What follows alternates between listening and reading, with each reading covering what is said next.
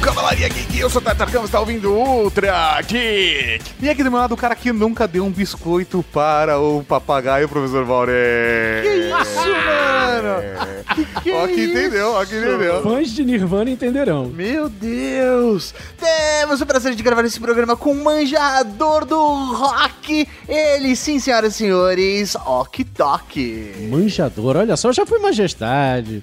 Já fui. Rei. Ei, já foi, agora Mestre. É, virei manjador, caraca. Anos 90 é uma merda mesmo, né? Puta que Já pariu. coloquei uma gíria dos anos é. 90. Nossa senhora. Ah, Muito obrigado, galera. Muito obrigado por estar aqui novamente falando de rock and roll dos anos 90. E se você quer saber o que eu ando falando sobre rock and roll de ontem, hoje e sempre, visita lá rocktalk.com.br e aproveita a nova atração que tá aqui na Rede Geek também, o Toque Independente. E no programa de hoje, Tato, Nós vamos continuar a nossa história do rock, mas agora nos anos 90. mas a gente não vai falar disso agora. Só depois dos Pecadinho. recadinhos. Pecado. Com cheirinho de caminho de panela.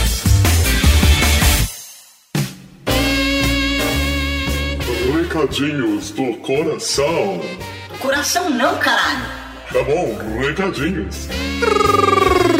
Recadinhos, mano! E estamos aqui para mais uma sessão de recadinhos do coração, senhor Tato Tarkan. Exatamente, professor Maurinho, mas é um recadinho especial porque nós estamos ao vivo!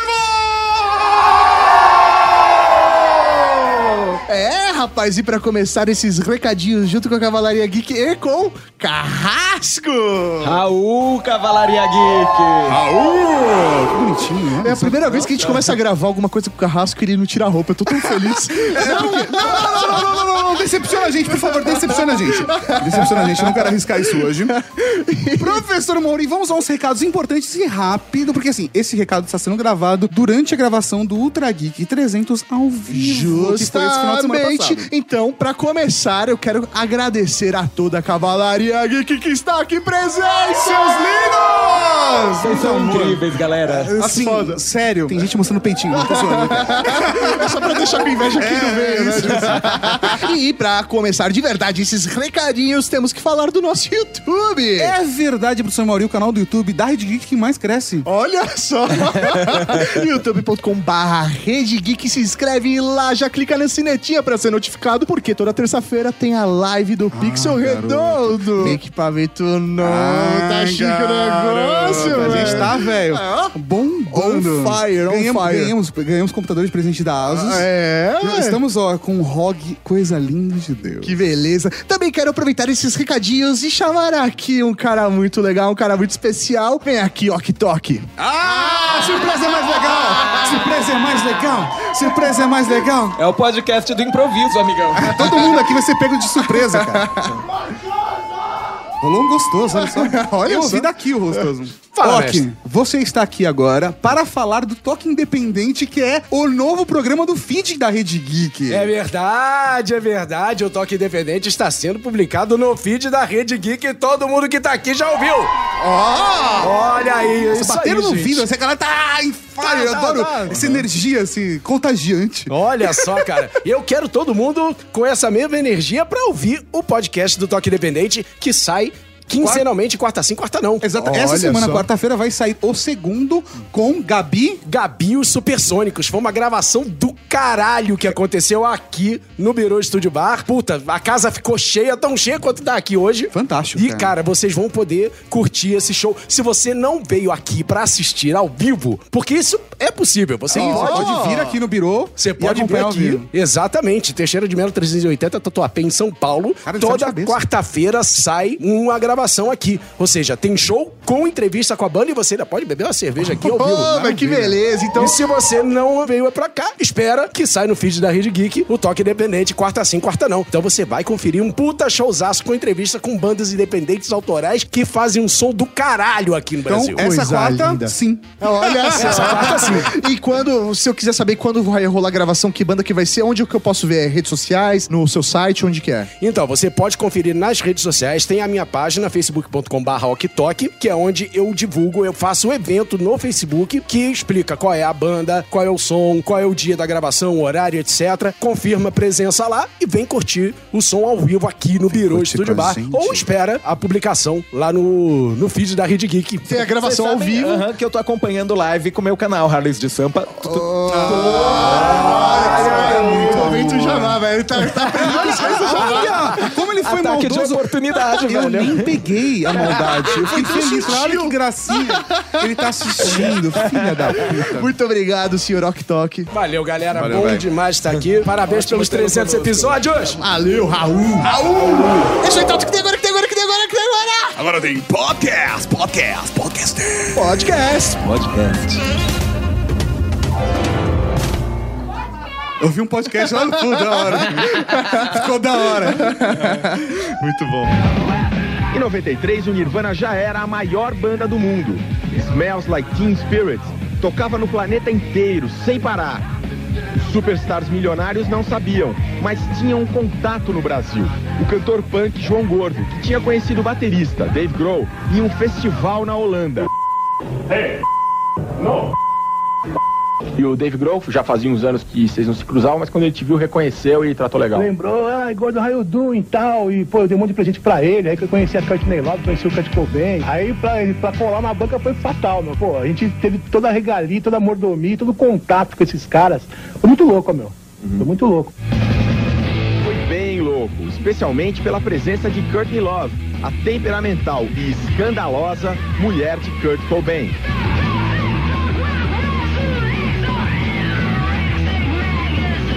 Inclusive ela ficou com ciúme da minha ex-mina, assim, e eu tive que explicar pra ela que não tinha nada a ver e tal, e ela ficou bem ciumada, queria pegar a mina de pau, meu. Beleza! Estamos aqui pra falar de rock dos anos 90! E Como tem coisa boa nos anos 90? Sim, cara, tem muita coisa boa. Acho que do começo ao fim dos anos 90 tem muita coisa boa. Mas é impossível não começarmos esse programa falando sobre o movimento que o Rock falou no último Ultra Geek, né? Que foi o extra do último programa de rock. É Ah, verdade, é verdade. Agora, eu- antes de começar qualquer coisa, eu quero propor um jogo pra vocês. Tá. Pra vocês e pra você que tá ouvindo agora aqui o Sintra Nossa Geek. senhora, é um drinking game? É um drinking game, é um scream game, na verdade. Ah, um scream game, ok. É um scream game. Em vários momentos desse programa, alguém aqui vai falar totalmente fora de contexto. Napster! Vocês gritam. Ah! Ah, Ok, ok. É. Toda vez que alguém falar Napster, a gente grita. Vocês gritam e você que tá ouvindo aí também vai ter que gritar. Não importa se você tá no ônibus, se você tá na academia, se você tá em casa, grita também. E de preferência já se filma gritando e já publica nas redes sociais e marca a Rede Geek. Exatamente. Agora, falando de anos 90, falando de Seattle, daquela terra úmida, chuvosa pra caramba, né? Onde saíram muitas coisas legais, cara. Saíram. Jimi Hendrix veio de Seattle. Olha! Chris Rice veio de Seattle. Não tem ideia. Chris Rice, vamos falar dele daqui a pouco. Ah, é? Ah, então beleza, Vamos falar beleza. um pouco do Chris Rice. Lá na parte do metal a gente vai falar do Chris Rice. O que mais? Microsoft veio do, de Seattle. Mas, mas isso é de outro papo, isso é de Não, outro é, programa. não, isso aí. tá, tá dentro da temática, mas não, não, não nesse programa. é Não, nesse programa. Não sei se é, é uma curiosidade ou não, Ok, mas acho que é o primeiro programa que a gente começa, primeiro programa da, da história de rock, que a gente começa nos Estados Unidos e não na Inglaterra, né? Exatamente. Engraçado, porque nos anos de 90 foram realmente a grande resposta dos Estados Unidos, cara, pra isso. Nos anos 90, os Estados Unidos tomaram É, conta e dominou. ninguém É, segurou. Foi os anos 50, né, que os Estados Unidos Sim. teve uma força muito grande no primeiro programa da história. É, porque foram eles que trouxeram essa, essa gênese toda e Agora, 60, 70 e a... 80, Maluco, a Inglaterra tomou conta até os anos 90. Chegou nos anos 90, cara. Alguma coisa acontecia em Seattle no final dos anos 80. Tinha muita banda é, é, curtindo metal, hard rock, etc., fazendo esse som. Né? Um som mais pesadão, às vezes um som mais a- alegrinho também, etc. Mas alguma coisa foi acontecendo que quando chegou no finalzinho dos 80, deu um clique ali. Um jornalista, na verdade, chegou pra uma banda que tava fazendo sucesso no local, que era o Mudhoney, e, veio- e chegou assim pro cara, vem cá, define aí pra mim qual é desse som, qual é o, desse negócio aí de vocês, o que, que vocês fazem, qual é o estilo que vocês fazem aí, isso é heavy metal, isso é hard rock? Não, isso é grunge, é um estilo meio grunge, meio, meio, meio lixão, sabe? Entendi. É bem solto, né? a parada. É, Ah. é, É, é um negócio mais relaxado, sabe? Veio Mudhoney, veio Screaming Trees, veio uma banda chamada Green River. Todas essas bandas começaram a fazer um som pesadão. Ainda você ouvia aquilo e você dizia, caralho, isso é Black Sabbath, né? Entendi. Você via a influência muito Você forte. via a influência muito forte de Saba, você via a influência muito forte de, de bandas de hard rock dos 80, etc. Mas era uma coisa meio, meio mais relaxada, sabe? Eles estavam tocando mais, mais solto. E uma curiosidade, agora uma, uma coisa meio técnica, mas é curioso. Existe um microfone condensador e existe o, o microfone dinâmico. O microfone dinâmico é o que a gente usa aqui para gravar podcast, para gravar voz, etc. E o condensador, ele, é, ele tem um som mais aberto e mais caloroso. Esse né? daqui tem condensador, isso aqui. Esse aí é condensador, É, mas esse você daqui tá é usando a versão dinâmica. Eu, eu setei É. ele pra dinâmico. Exatamente. Uma coisa muito louca que acontecia em Seattle. Neguinho pegava esses microfones condensadores, que não são recomendados pra isso, e botava na frente do amplificador. Que louco. Pra, Pra botar- pegar a microfonia. Pra pegar a microfonia, pra pegar tudo... A sujeira, Um, mo- né? monte de sujeira das guitarras. Que, aliás, alguns usavam até amplificador de baixo para a guitarra. Pra realmente ter um som único. Pra realmente ter um som muito louco, cara. Era tudo experiência de estúdio que o nego tava fazendo. E isso deu a característica desse sonzão sujão, sabe? Esporrento, é, é, é, cheio de sobra do grunge. É, Mudhoney, Screaming Trees, Green River fizeram isso. Modern Love Bone, que é uma outra banda que a gente vai falar agora, também fez muito isso. E isso deu essa sonoridade meio sujona, meio... meio vomitada quase. Entende? Mas assim, é, a sensação que eu tenho analisando o grunge é que ao mesmo tempo que você tem um som sujo, você tem um som é, bem marcante, um som que realmente quer passar sentimento através daquele áudio, você tem, sei lá, letras muito simples ou acordes muito simples, né? Muito. Você tem uma, Aham. uma mistura de sujeira com simplicidade, ao É, mesmo e tempo. é, é, porque até as próprias letras, assim, pelo menos na minha cabeça, o que me- mais vem é Nirvana. Uhum. Ou a parada é lidando com sujeira humana, do tipo, meu, que bosta, sabe? Emoções que são ruins, é, acontecimentos ruins, ou tirando um sarro, fazendo música sobre uma parada que não necessariamente tem nada a ver, sabe? Silverchair tem muito disso, Uhum. Sim. Nirvana também faz Nirvana isso. também tem muito disso, exato. Era uma geração é, é, deprimida e cínica, né? Que é bem a cara de Seattle isso. Tem um filme, inclusive, que saiu nos anos 90 chamado Vida de Solteiro. Aqui no Brasil foi chamado Vida de Solteiro, acho que o nome é Singles. Ele ficou conhecido como o primeiro filme a, a retratar a geração grunge, a geração de Seattle. Ah. né? É uma comédiazinha romântica, bobinha, etc. Mas, cara, tá todo mundo lá, Soundgarden, Alice in Chains, etc. Tá todo mundo fazendo show ali. Os personagens vão lá pros clubes de rock e você vai ver ali um, um Alice in Chains tocando pra 50 pessoas, um Soundgarden tocando pra 50 pessoas, porque todas essas bandas foram convidadas pra participar, relembrando esse tempo pré-sucesso. Sim, onde eles realmente to- iam Onde- nos barzinhos e tocavam pra 50 pessoas. Exatamente, quando eles realmente iam pro barzinho tocar pra 50 pessoas. É bem interessante, é um, é um- um retrato, claro, ficcional, mas é interessante assistir pra você é, ver um pouquinho como era. E como é que era, cara? Era essa galera se, se misturando entre o heavy metal do Black Sabbath e o punk, que era uma outra influência muito grande do grunge. E essa galera tocando nos barzinhos, etc. Chegou um cara chamado Jack Endino. Decorem esse nome. Jack Endino é o dono da Sub Pop, a gravadora que praticamente descobriu toda. É a gravadora que descobriu o Nirvana, lançou o primeiro disco deles, o Bleach. Não, gente, o Nevermind não é o primeiro disco do Nirvana, tá? Nevermind é o segundo. Descobriu o Green River, descobriu o Model Love Bone, descobriu toda essa galera. Mudhoney, Screaming Trees, tudo isso são, são consideradas as primeiras bandas de grunge. É, e por que, que eu tô falando tanto desse Green River? Porque do Green River saíram dois caras importantes, Matt Cameron e Chris Cornell. Ah, aí sim, aí sim. Né? E também saiu um outro cara chamado Jeff Emmett. Peraí, eu eu conheço esse nome. Ah, tá. Você vai chegar lá, você vai ver, né? O que acontece? Com o fim do Green River, o Matt Cameron, que era o baterista, e o Chris Cornell formaram o Soundgarden. Sim. O Jeff Emmett chamou um outro cara, se eu não me engano era, um- era o Scott McCready, e formaram uma outra banda chamada Model of Bone. Ah. Beleza. Model of Bone fez um puta sucesso, chegaram a lançar um disco, mas o vocalista se suicidou. Em homenagem a esse vocalista, o Emmett e o McCready se juntaram de novo com o Chris Cornell e o Matt Cameron e ainda acharam um terceiro cara que eles já estavam conversando, que morava na Califórnia, chamado Ed Vedder. Olha só. E assim eles formaram uma banda em homenagem a esse vocalista que morreu, chamada Temple of the Dog. E gravaram esse único disco. Muito bom. Tema- eu ia falar tema. do- Não, não é tema. do- É isso mesmo.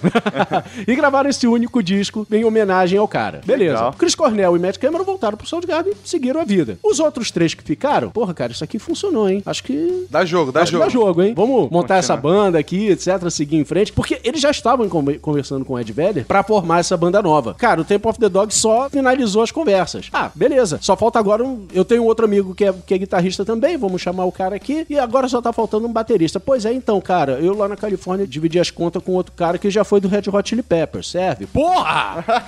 Acho que dá. Né? Ele é Não um sei. ex-Red Hot Chili Peppers. Porra, vem, vem, traz o cara pra cá e vambora. E assim nasceu o Pearl Jam, meus amigos. Que beleza, velho. Acho que Pearl Jam junto com Nirvana são as bandas que mais representam, né? O, o grunge, pelo menos aqui no Brasil. é, Sim. É. eram as bandas mais fortes quando se falava de grunge. Os quatro cavaleiros do apocalipse são, são eles dois, o Soundgarden e o Alice in Chains. Isso aí, Né? É. cara. Ele sentia E mais pro final dos anos 90 tinha muita, muito- muitos fãs do Silverchair aqui no Brasil também. Então, você sabe que o Silverchair não é de lá. O Silverchair, se não me engano, é, australiano. Sim, eles são australianos, eu acho. É, australiano, mas eles sempre falaram, eles beberam muito da fonte do grunge e eles fizeram sucesso porque teve um concurso de rádio na Austrália. Ah, traz as bandas independentes, não sei o quê. dadadá. eram moleques, Eram moleques, eram moleques. E a banda vencedora ganharam um contrato aqui pra gravar o seu primeiro disco, não sei o quê. E o Silverchair foi a banda que ganhou. Eu me lembro da- quando o Silverchair veio pro Brasil, de ter visto alguma reportagem na TV de que eles não podiam vir pro Brasil sozinhos, tinham que vir as mães É. juntas pra poder acompanhar. Então era muito louco, sabe?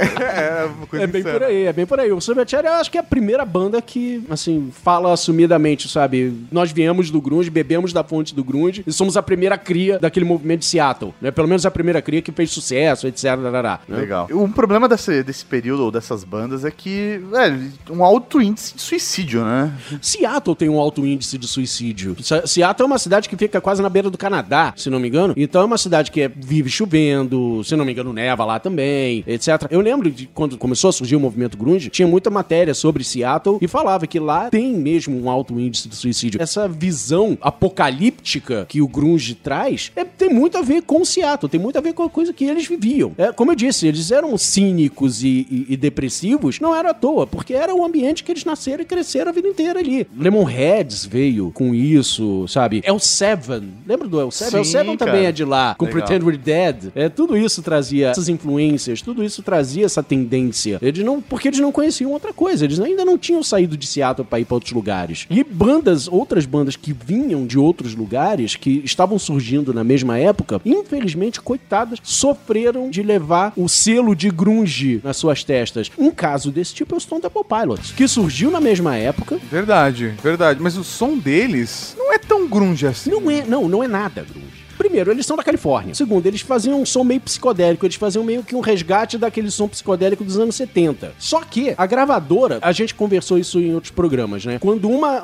um estilo, um Começa a cenário, bombar. etc., começa a bombar, todas as gravadoras do país inteiro querem ter as suas bandas daquele mesmo estilo. A Sub Pop pegou essa galera toda, botou na, na, na rua, etc. E a Warner, porra, pegou o Nirvana, que foi a banda que explodiu pra caralho, né? A Porque tinha a banda- força da Warner. que tinha a força da Warner, por quê? Porque pegou aquilo e botou na mão do Butch Vig. Bate- a- Além de um puta produtor, é baterista do Garbage. Botou na mão do Butch Vig e aí virou o Nevermind, virou esse fenômeno. Esse monstro. É, esse Never- monstro, né? Nevermind é um monstro mesmo. Nevermind é um, é- é um marco. Foi o que impulsionou o grunge pro resto do mundo. Foi o que tirou o grunge de Seattle. E aí, quando veio o Nevermind, cara, todas as outras gravadoras, precisamos ter uma banda É. grunge. Precisamos ter uma banda grunge em qualquer lugar, pelo amor de Deus, me arranja é uma banda grunge. Sabe? Eu não me lembro qual é a gravadora do Stone Temple Pilots, mas os caras estavam vindo da Califórnia tentando fazer esse som e quando assinaram com os caras, botaram na mão do Brandon O'Brien, que é um puta produtor, e Vende mandaram como pro...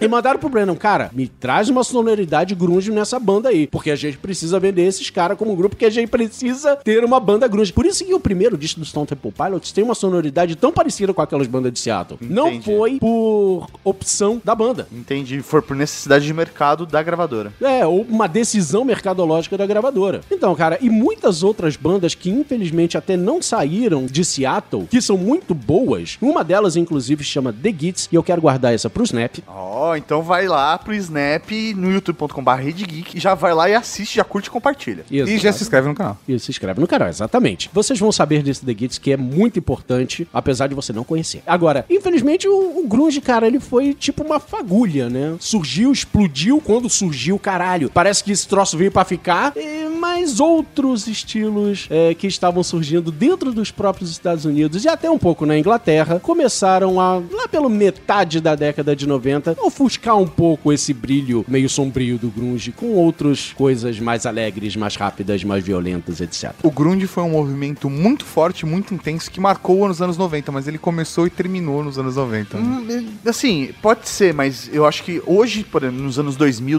2010, é, você ainda tem, você tem heranças de- do Sim, grunge. muito, muito, ele é muito forte, né? Mas ele realmente ele nasceu e ficou É, nos anos 90. O estilo grunge ficou. Agora, o movimento morreu, dizem uh, os estudiosos, que ele morreu com a morte do Kurt Cobain. O grunge, pro resto do mundo, nasceu com Nevermind, nasceu com Nirvana e morreu com Nirvana.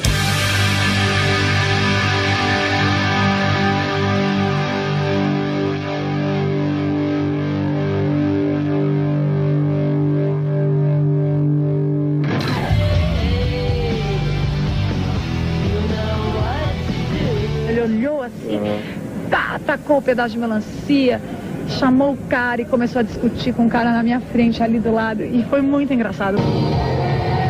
Desfeita a encrenca, era hora de cair na noite. Depois de um show estranhíssimo no Morumbi, Dave Grohl e o baixista Chris Novoselic foram dormir. Kurt Cobain e Kurt Love, não.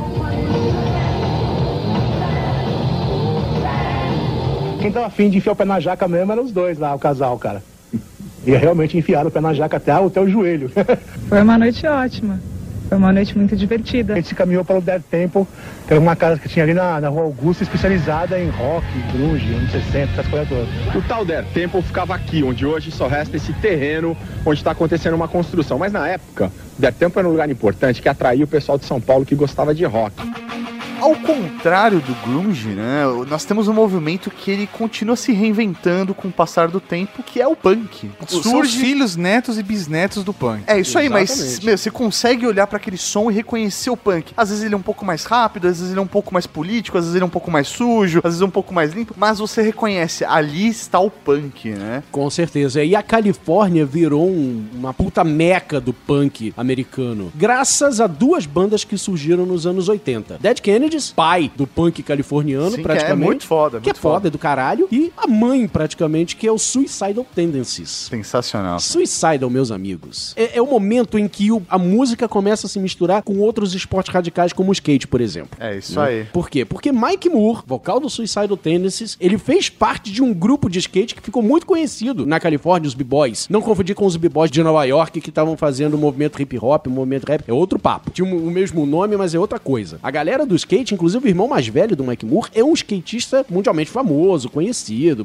profissional, escambau 4. E o Mike Moore andava de skate também. Só que ele curtia mais fazer som. Ele disse, ó, ok, vai vocês andar de skate e eu vou fazer o som pra vocês ouvirem no Walkman, beleza? Aham. E é muito legal, porque é um momento onde o punk. te- Teve também suas influências, mas o, o, o punk foi se transformando e começou a ser conhecido como um hardcore e deu Exato. crias como ska punk, por exemplo. cara. Exatamente. Um dos pais do hardcore é o Suicidal Tendencies, que trouxe um negócio muito mais porrada, sabe? Mais dobrado, musiquinha de um minuto, assim. I shot Reagan, né? Na gara, na gara, na gara, na gara, Sabe? E os caras, meu, gurilão, né? os Gurilão, caras. cara. gurilão, gurilão, gurilão. Isso tudo eu tô falando de anos 80. Agora, chegou nos 90, virou uma chave absurda, graças, mais uma vez, a outra gravadora. Se a Sub Pop fez aquele estrago todo em Seattle e trouxe o grunge, quem trouxe essa nova safra de punk rock californiano foi uma gravadora chamada Epitaph. Epitaph. Epitaph. A Epitaph foi fundada pelo Brett Grigowitz, também conhecido como Mr. Brett. Quem é esse cara? Esse cara era só o guitarrista de uma das bandas mais famosas da região chamada Bad Religion.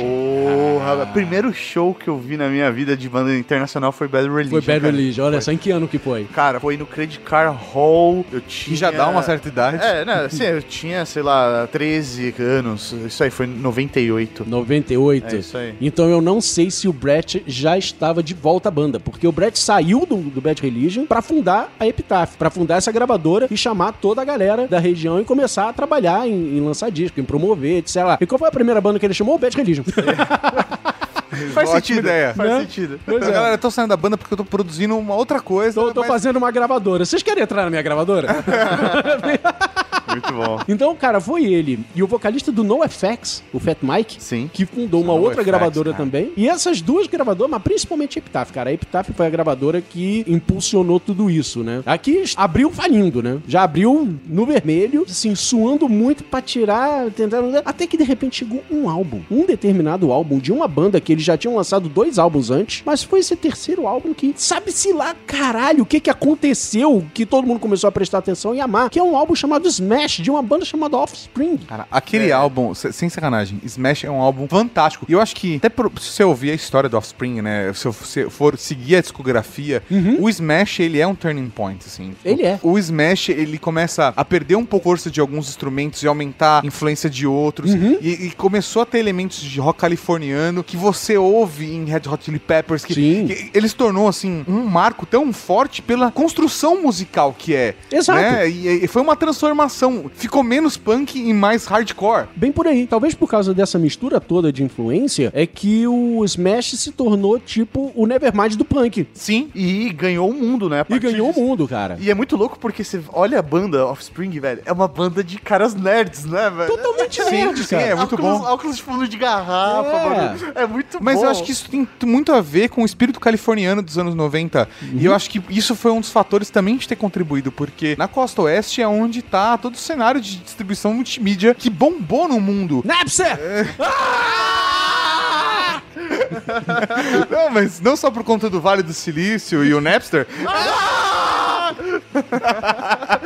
mas também por conta da, da cultura do cinema americano, Sim. que também está na costa oeste. Exatamente. Então, assim, eu acho que tudo isso influenciou muito. E a cultura californiana Uhum. começou a ganhar muita força nos anos 90. Sim. Ela continua ainda muito forte. Ó, Eu costumo dizer que o meu estado americano favorito é a Califórnia. Por quê? Um dos meus vinhos favoritos no mundo é californiano. Minha banda favorita é californiana. O meu filme favorito é, foi feito na Califórnia, se passa na Califórnia. Então, assim, cara, é muito difícil, entendeu? Califórnia, cara. Eu gosto muito da Califórnia. Isso aí. Eu queria aprender o hino da Califórnia. Oh, Califórnia. que bosta. Mas é, é que a gente Ah. Quem sabe. vê, quem vê Unbreakable Kim Schmidt vai ver o verdadeiro hino É, da Califórnia lá. Cara, Unbreakable é genial, cara. Unbreakable é genial. Mas a gente, va- a gente tem várias bandas fantásticas como No Doubt, a gente tem várias No bandas Doubt. fantásticas como No Effects, Sublime, cara. Sublime, Sublime cara. pra Bem mim. É, reggae, né, mano? Cara, porque Sublime- Vai caindo pro ska, assim. o, o Sublime tá no meio do muro mesmo. Me dá uma pena, cara, porque o Sublime foi o tipo de banda que só fez sucesso porque o vocalista morreu. Ah, é verdade. Né? Eles estavam no- na produção do terceiro álbum deles, que se chamava auto-intitulado Sublime, que era o primeiro álbum gravado em grande gravador, etc, que ia estourar mesmo, etc. E, tipo, faltando um mês ou coisa assim, não me lembro agora quanto tempo, mas faltava pouco tempo pro disco sair, o cara morreu de overdose. E a música estourou. E a música estourou. Santeria, pelo menos assim, normalmente a gente vê uma música bombar durante um ano, Uhum. dois anos. Santeria bombou, tipo, sete anos. É, E tá aí até hoje, Tá aí cara. até hoje, mas assim, eu me lembro de estar andando na Serra Brasileira, cruzando o Rio Santos, como eu disse que man, ouvindo Santeria, cara. Exatamente. Em loop, em loop. Em looping, total, total, total. E não só, cara, como você falou, No Doubt, Pennywise, cara, é outra banda de pancão, assim, desse punk rock. Eu, eu não pancão gosto caralho. tanto do, do- do Pennywise, eu sou um cara mais rancid, assim. Rancid Uhum. pra mim. Rancid. Rancid é outra super. é Que é uma super banda, né, Sim, cara? é uma- é- é- e ela é mais pro punk do que. né, ele vai mais pra É, exatamente, origem, assim. Exatamente. Apesar de lá no se- primeiro, segundo, terceiro dia já tem uns, uns escasinhos, já tem o time bomb ali, etc. Já começa a brincar com isso. Sabe uma banda? Uma Ah. banda que eu gosto, que brinca com todos esses estilos Ah. de rock californiano, que ele vai de uma ponta do punk até o mais pop possível. hardcore ska, também, né? E, e hardcore, tudo, cara. Ah. Smash Mouth, que é minha Smash banda, Mouth, sua banda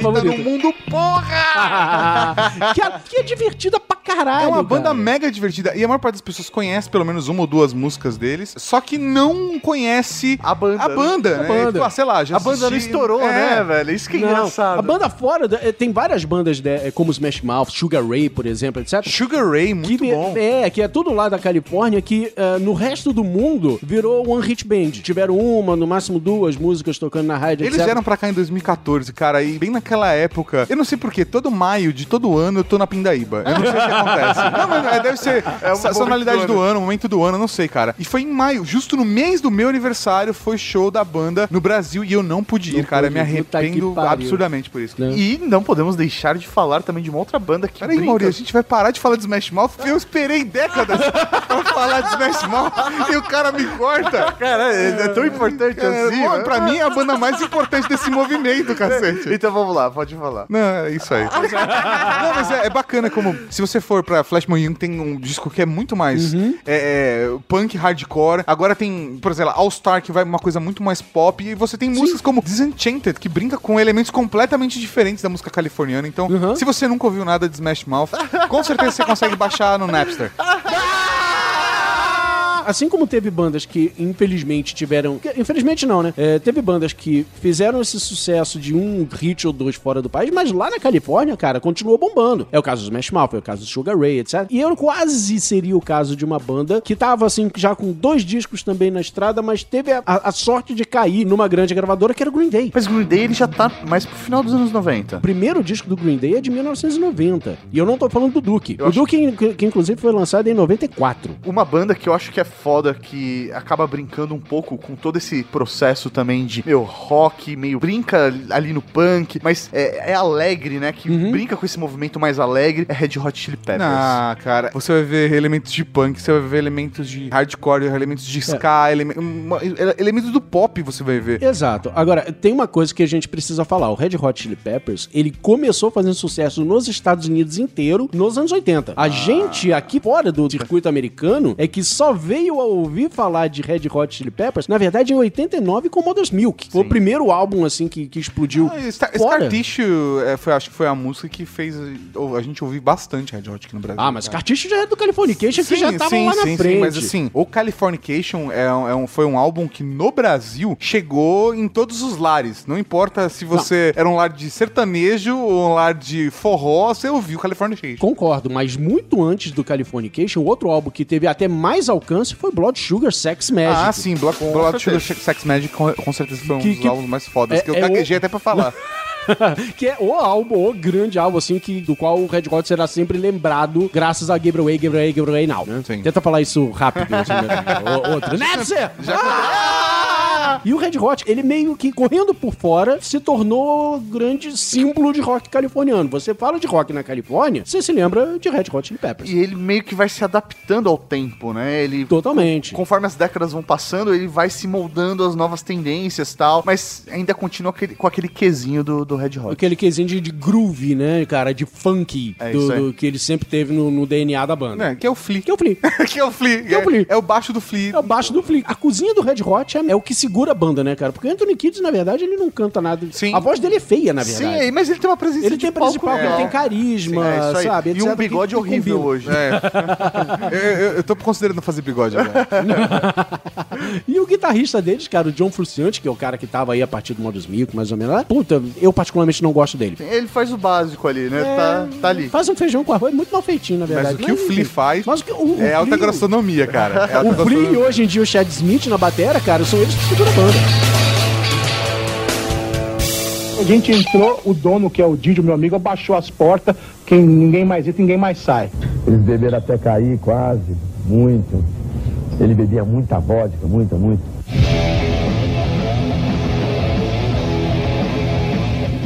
O som era dos anos 60, de Beatles a surf music. Kurt era amável com todos. Amável, mas nunca feliz. Aí o Kurt sentou do meu lado e falou: O que, que você tem? Tão bonitinho. Eu Falei: Ai, tô com muita dor de estômago. Ele falou: Puta, dor de estômago, eu sei como é. Olha, mas eu tenho um remédio ótimo. Aí ele pegou e sacou. Isso daqui da bolsinha dele. Fui no banheiro como boa fã, fingi que pá, apliquei um negócio e guardei. Buprenorfina. Buprenorfina é o nome técnico do presente, vamos dizer assim, que o Kurt Cobain deu para ler.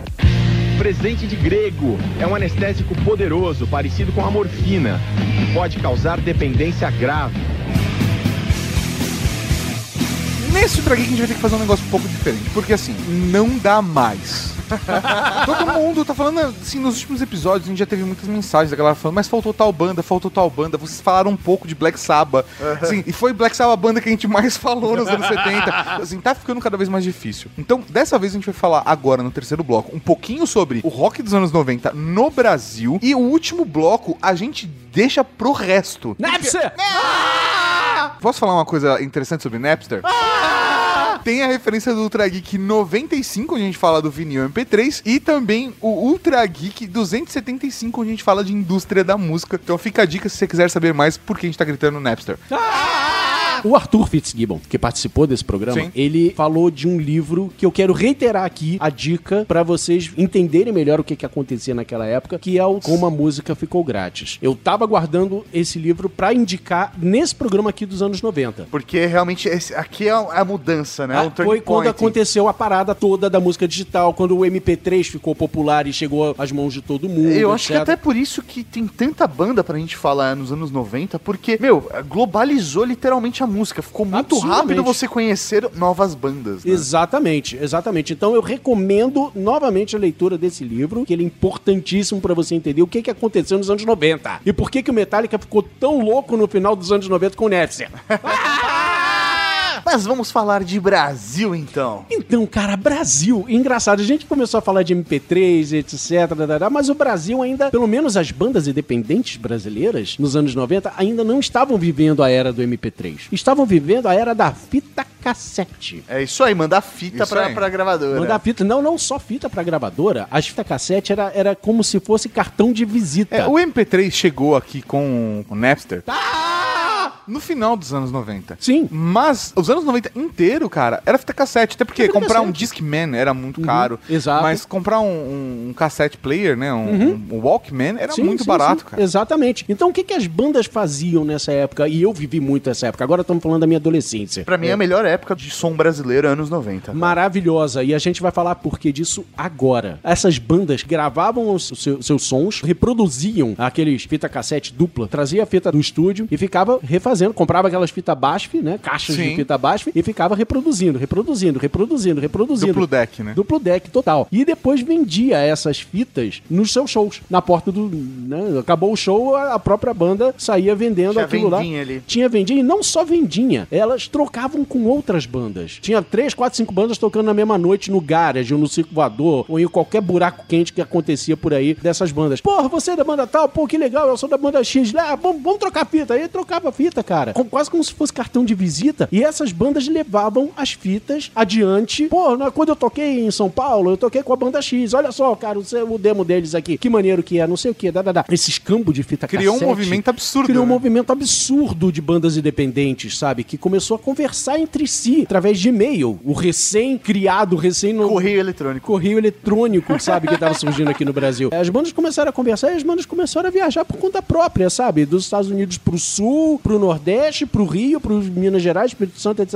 E começaram a trocar essas figurinhas. As grandes grava... Algumas, alguns empresários de gravadora, alguns empresários de música, etc. Começaram a prestar atenção nisso. Legal. Eu vou criar selo independente pra trazer essas bandas pra começar a, a gravar, pra mostrar esse som, né? E, com- e como eles tinham contato com as grandes gravadoras, eles fechavam acordos para essas grandes gravadoras distribuírem esses álbuns. Foi assim que nasceu, por exemplo, a Banguela Records. A Banguela Records, criada pelo Mirandão, né? O grande Sim. Miranda, que dis- era distribuído pela Warner. Foi assim que que ele nasceu o Super Demo, o selo, su- dois selos, na verdade, o Super Demo e o Caos, que eram distribuídos pela Sony. E foi assim que nasceu o selo Plug, que teve mais vida curta nessa história, que era distribuído pela BMG. Foi graças a essa distribuição que veio bandas como Raimundos. Ah, lindo. Acho que todas as bandas que a gente vai falar agora poderiam ter um ultra geek próprio. Você tem o Raimundos trazendo uma pegada nordestina e um rock pesadão. Uhum. Pesadão. Cara, foi uma- Cantado em português. Cantado cara. em português, Cantado em, cara. ro em Ronaldês, cara, É, em Rodolfês, sabe? Cara, foi sabe, sabe, sei num lá o que, puteiro que ele, que ele em falava. João Pessoa e descobri que a vida é boa. Foi minha primeira vez. Né? Nananá é o diabo. Porra, caralho, Porra, eu velho. quero é quanta- rock.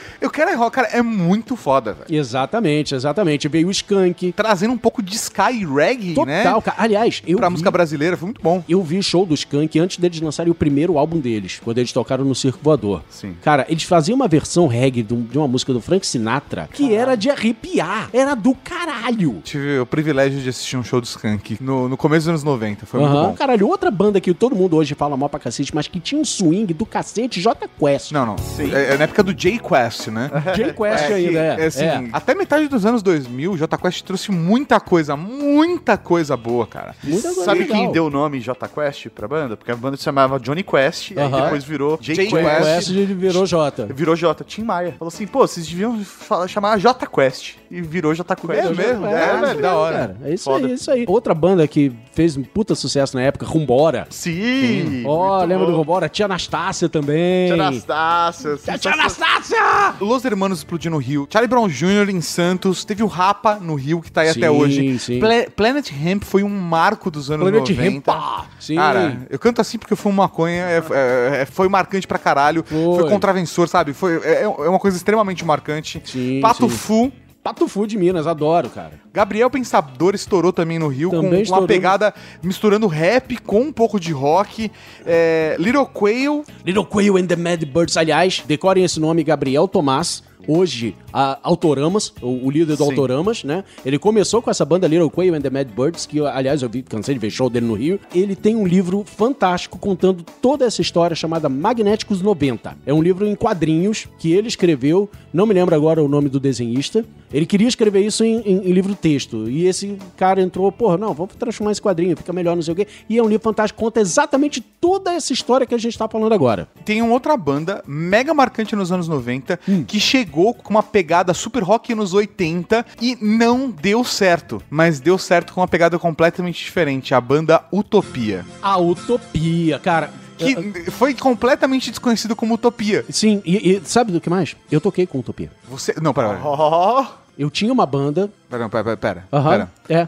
Você tocou, ó, olha, eu arrepiei, Não, caralho. não, não, não fui membro do Utopia. Não, tá? sim, sim, mas você tocou no mesmo evento com eles. Vários. Eu viajava pra São Paulo com a banda que eu tinha. Utopia abria pra, pra minha banda. Que E às vezes Utopia ia pro Rio e a gente abria pro Utopia. Que da hora. E você velho. sabe que é a utopia, Mori? Lógico, velho. Cara. Direto de Guarulhos. Mamonas Assassinas, velho. Exatamente. Puta que eu pariu. Mamonas Assassinas foi um marco porque foi o rock nacional dos anos 90 com uma pegada completamente reverente em todo lugar. Exato. Assim, você via desde a revista Tititi Contigo, revista Uhum. Manchete, ou no programa do Faustão, no, no programa do Gugu, em todas as rádios, não importa se era na Nativa FM Uhum. ou se era no 89, tocava Mamonas Assassinas. Exatamente. Foi a banda que surgiu no momento certo, cara. Que é uma banda que não daria certo nos anos 80 e não daria certo nos anos 2000. Tipo, De forma alguma. É, é, é, os anos 90 foi o um momento. Os anos que 90 era uma época de experiência, cara. Era uma época de experiência. Valia tudo pra gente trazer, pra gente sair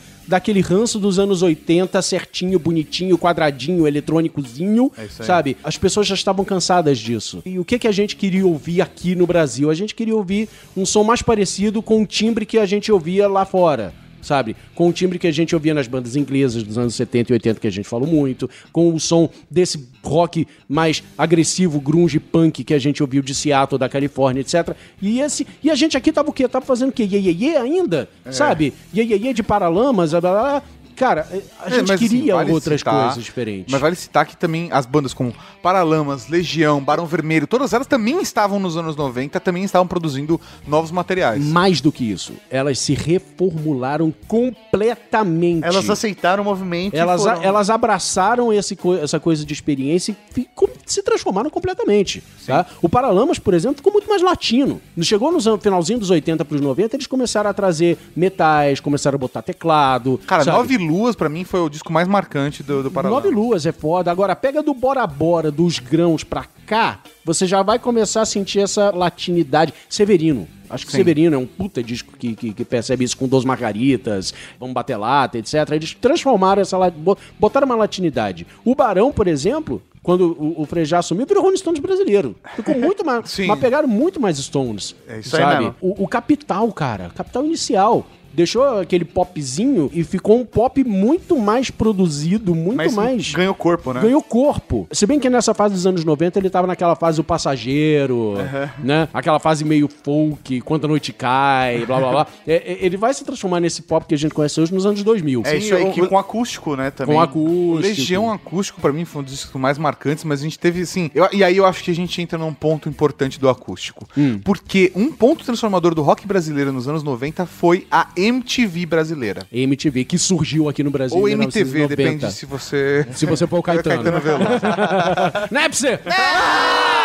Né? Porque a MTV começou a bancar clipe, começou a bancar discos, começou a bancar eventos como os acústicos. E foram esses acústicos que trouxeram todas essas bandas eh, dos anos Trouxe 80. até Rita Lee de volta. Até Rita Lee de volta, cara, sabe? Um puta acústico. Kid Abelha, velho. Sim, é Exatamente, muito exatamente. Até O Kid Abelha, que mudou de abóboras selvagens para só Kid Abelha É isso também aí. nos anos 90. Cara, muita coisa surgiu por causa da MTV, sabe? Eh, Todas essas bandas que a gente falou da versão eh, eh, dessas independentes que a gente falou, Charlie Brown, Little Quay, blá, blá, blá, cara, tudo isso surgiu por causa que a MTV bancou clipe, ban- bancou produção de clipe e botou esse- isso na programação. Cara, um movimento que é obrigatório a gente citar, pelo menos aqui nesse programa dos anos 90, que é de rock completamente nacional, que é o movimento Mangue Beat. Mangue Beat, cara. velho. Chico Science, sim. Sabe, do- outra. Se não fosse MTV, Chico Science não sairia do Mangue. Justamente, Sabe? cara. E levar pro Brasil levar pro todo. Velho, é um rock completamente cultural. É um rock Completamente brasileiro. regional, é uma coisa completamente brasileira. Pra mim é uma das 100% coisas mais brasileira. marcantes, cara. E, É assim, maravilhoso. Nação Zumbi, Chico Science e Nação Zumbi mereceriam também um Ultra Geek. Completamente. Próprio por conta da cultura e para também muito rápida, muito curta, né? Sim, assim como sim, Mamonas. sim. É. Mas, cara, é, é, é um som muito brasileiro. É, com certeza. Agora, um outro um estilo que não foi tão pego pela MTV, que cresceu muito correndo por fora, foi o heavy metal brasileiro. O heavy metal brasileiro, justamente. O heavy metal brasileiro com duas bandas importantíssimas. Uma que veio de Minas, nos finalzinhos dos anos 90, que é finalzinho não, é, teve uma estrada aí durante os anos 80, e- mas explodiu pro mundo nos anos 90, que foi Sepultura. Que foi uma das primeiras, considerada uma das primeiras bandas de thrash metal, né? Que- Exatamente. e Que, levou a Ó, bandeira de- do Brasil pra, É. pro mundo, né? Exatamente, uma das primeiras bandas nacionais de rock pesadão a, a ter uma repercussão mundial. É isso né? aí. Mas que na MTV só tinha espaço nos programas do Gastão, lá no É, Folha Metal é da verdade. Vida. etc. Apesar, cara, que, sei lá, pra mim, um dos melhores álbuns do Sepultura de todos os tempos é o Chaos AD. Chaos AD. E o Refuse Resist tocava de vez em quando o clipe Exatamente. na- lá no Disque MTV. Ele chegou a entrar, né, nos, nos top 10 Mas você lá da sabe por MTV. quê, né? A gente, a gente tem histórias de backstage de pessoas que trabalhavam na época da MTV e aí... é, a- Estagiário da MTV. Estagiário da MTV, a parada era o seguinte: o cara atende o telefone. Alô? Ah, você quer ouvir Hanson? Lógico, sem problema. Sepultura. Entendeu? E o cara anotava na planilha, Sepultura. E foda-se, cara. A galera pediu muito Sepultura essa semana pra caralho. Pra caralho, mano, você nem tem ideia. Então, assim, e, e como a gente não tinha a cultura da internet tão forte no Brasil, até pelo menos no final dos anos 90, Uhum. que foi uma coisa que foi a primeira vez que se ouviu falar do Napster no Brasil. Ah! Mas antes disso, quem distribuía era a MTV. Era MTV, totalmente. Você usava MTV como se fosse rádio. É, pra isso você aí. ouvir o que que, que que rolava por lá. Conhecer as novidades. Conhecer as novidades, tanto nacionais como internacionais, cara. Losing My Religion do R.E.M. explodiu por causa da MTV. Com certeza. Agora, outra banda que também é extremamente importante dentro desse mundo do heavy, a primeira delas foi o Viper, né? Sim. que trouxe o André Matos às luzes da Ribalta e que durou, sei lá, acho que dois discos com ele, até o André Matos sair e formar o Angra. Essa sim foi uma puta banda de renome também, principalmente na Europa e no Japão, né? Sim, que trouxe guitarristas brasileiros pro Uhum. mundo e tal, né? A gente começou a ganhar identidade própria. Não, e até o- o, próprio vocal do Matos é uma parada muito marcante, muito característica. Eu acho que acabou chamando muita atenção. Sabe por que, que chamou atenção? Por Eu quê? te digo por que, que chamou atenção. Porque a gente estava acostumado a ver esse tipo de heavy metal sendo feito apenas na Europa. Era Halloween na Alemanha, era Iron Maiden na Inglaterra. Sim. Era uma coisa muito europeu. Só europeu fazia esse tipo de som. Quando chegava pros Estados Unidos, virava thrash metal. Virava Metallica, Megadeth, etc. Não que não tenha bandas fodas de heavy no- nos Estados Unidos. Tem. Mas tô falando assim, o que, que a gente eh, Culturalmente, mapeava. quando culturalmente, chega- culturalmente mapeava. E de repente me chega uma banda brasileira cantando desse jeito, fazendo eh, Halloween wannabe, sabe? Cantando fino, não sei o quê, com aquelas guitarras dobradas, estilo Iron Maiden. Caralho, cara, que porra é? E tá fazendo sucesso lá fora. Caramba, para! Que que é isso? Isso quer dizer que eu também posso fazer? Isso quer dizer que eu também, eu, moleque moleque de 14 anos que tô aprendendo a tocar guitarra, também posso fazer isso? Não preciso ficar fazendo É. grunge? É Caraca, então é agora. Pera, puta que pariu, que maneiro, que foda, que não sei o que. E o Viper e o Angra ganharam muito por causa disso. E veio muita banda depois deles, sabe? Com certeza. Desde do Sepultura, fazendo ou heavy metalzão assim, tipo Angra, ou trashzão tipo Sepultura. Não, mas e se ouvia ainda, se ouvia muito heavy metal no Brasil nos anos 90. Muito. Pra caramba. Muito. Por exemplo, Meu grupo de amigos da adolescência nos anos 90, basicamente era Iron Maiden com churrasco, cara. É isso aí.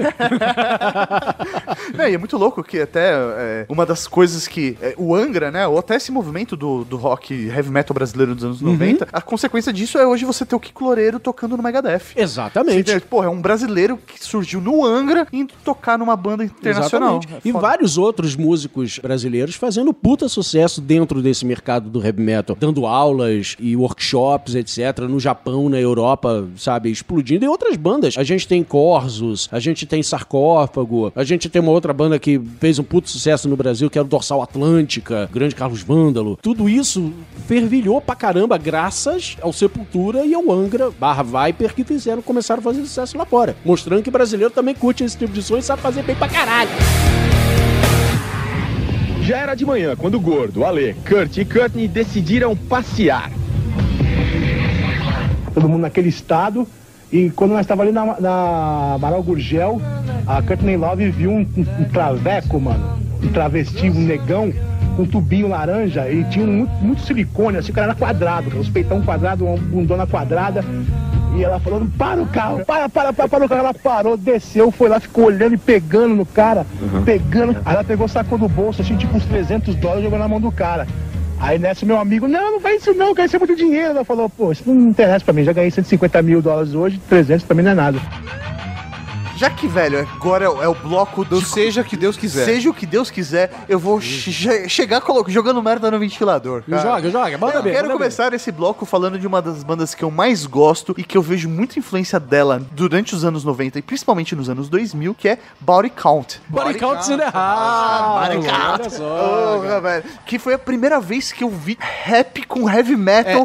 É. Eu achei que aquilo f- mágico, Trouxe mano. muito elemento de hip hop, né, cara? É, a ICT era um cantor de hip hop, né? Ele era um rapper mesmo. E o cara teve a ideia de, ah, cara, vou pegar essa porra, vou fazer igual o Public Enemy com Anthrax nos anos 80 É, e vou botar rock, uma base de rock em cima do meu rap, né? E, E é- aí, pá, body counts in the house. Não, e aí coloca, meu, a letra pesada falando dos movimentos sociais, falando do gueto. Pô, A banda, ela chegou a ser proibida de tocar nos Estados Unidos porque era uma banda que falava que, meu, foda-se a polícia, você pode matar a polícia. É, né? Cop Killer, cara. Cop Killer foi, foi proibida na- na- na- nas rádios. É muito louco isso, e aí eu acho que isso acaba trazendo influências de outra, outras bandas que surgiram ainda no mesmo, nos anos 90, nesse mesma linha como o Rage Against the Machine. Cara, Rage é Against the Machine, eu ia me sentir mal se a gente passasse o Trageek sem pelo menos citar Rage Against, porque em diversos programas, inclusive no programa político recentemente da crise política brasileira, a trilha sonora foi basicamente. Foi basicamente Rage Against. Ah, É, Rage Against instrumental, cara. É isso aí, cara. You got a fucking bullet in your head. Exatamente. E, cara, essa junção do, do rap com o rock, que, como eu falei, começou lá nos anos 80, meio timidamente, nos anos 90 despirocou. Foda-se, é isso aí, vambora. Essa é a fórmula do, do- principalmente do rock alternativo no. no, no- E a nos gente Estados vê Unidos. isso de diversas formas, né? A gente vê isso de uma forma muito mais crítica e social, batendo no body count, batendo no Rage Against uhum. the Machine. Ou- E a gente vê até mesmo no estilo de vocal que é utilizado no Cake, por exemplo. No que é uma Cake. banda completamente diferente, é muito mais pop, sabe? Tipo, I want a girl with a short skirt and a long Long jacket. jacket. O, o estilo de vocal traz muito de hip hop ali. Uhum. E uma outra banda que fez muito essa mistura, Faith No More, gente. Sim, Faith, No More. É Faith No More, cara. no- lindo, velho. que, que, que começou nos anos 80 também com outro vocalista, o Chuck Mosley. Olha, não sabia disso não. É, eu tenho dois discos com esse cara. Com o Chuck Mosley, que era um negão de, de, de dread, etc. Fazendo... Ele tinha a voz sonolenta, assim. Eu não gostava desse cara. Que foi demitido da banda. E aí, quando ele foi demitido, ele disse, ok, mas e- esse disco que vocês estão fazendo, as letras são toda minha, eu vou levar minhas letras, eu proíbo de vocês botar letra. Ai, velho. Ah, fudeu. E agora, como é que a gente vai fazer? O Jim Martin, que era o guitarrista, chegou, cara, eu divido apartamento com outro cara que tem uma outra banda chamada Mr. Bengal. Eu acho que esse cara é bom. Vou trazer ele aqui. E trouxe o Mike Patton. O Mike Patton olhou, gostou do som, etc, da, da, da. Ó, só tem um problema. A gente precisa terminar o álbum. O, o instrumental tá todo gravado, mas não tem letra. A gente precisa louco. escrever letra nova, gravar isso e botar o disco na prateleira em um mês. É, é, era muito pouco tempo, assim. Não me lembro se era mas vamos botar um mês aqui de exemplo, mas sabe? Tem um mês assim pra Tempo escrever absurdo. letra nova e cantar e gravar e não sei o que, bababá. Tá bom, eu topo. Com uma condição. Quando assinar com vocês, a gravadora tem que assinar com o Mr. Bangle também e lançar o disco do Mr. Bangle. Ah, beleza, a gravadora topou. Então vambora. E assim nasceu The Real Thing, meus amigos. Caramba, é. velho. As letras de The Real Thing foram escritas de sopetão em um mês. Caraca! Então, cara, sons como Epic, Falling to Pieces, Edge of the World, sabe? Que são clássicos do Vive No More, que a galera pede até hoje, assim, foram escritos assim na, na- na correria, aos 45 do segundo tempo. Sensacional. é Muito bom. E com isso trouxe uma outra banda que é o Mr. Bangle, que é do caralho, que infelizmente ninguém aqui no Brasil conhece, porra, mas que é infinitamente melhor do que tudo isso que a gente tá falando aqui. Ah! que Aposto que não ganha de Smash Mouth. Mas, cara, tem Wallflowers, tem Bush, Garbage. Garbage, meus amigos. Que Ga- Garbage é uma banda totalmente produzida, né? Os três membros da banda são produtores de renome. Como eu disse, o Butch Big, por exemplo, é só o cara que produziu Nevermind. O baterista da banda produziu Nevermind. Ponto. E aí chamaram a menininha lá, a Shirley, Shirley, esqueci o sobrenome dela, pra cantar, porque achava que era, tinha um rostinho bonitinho, etc. Mas só que não esperava que a mulher era boa mesmo cantando, sabe? Mandava bem, compondo, escrevendo, cantando, participando junto, etc. E ficou uma banda do caralho, caramba, mas é uma banda totalmente produzida. Radiohead. Radiohead. Cara, o Radiohead foi muito marcante nos anos 90. E o R.E.M. Bush? também explodiu muito com... Com o Losing My Religion. Lo- Losing My Religion, né? O R.E.M. já era uma banda grande nos anos 80, mas assim, ganhou uma, uma cara completamente é. diferente a partir do Losing My Religion.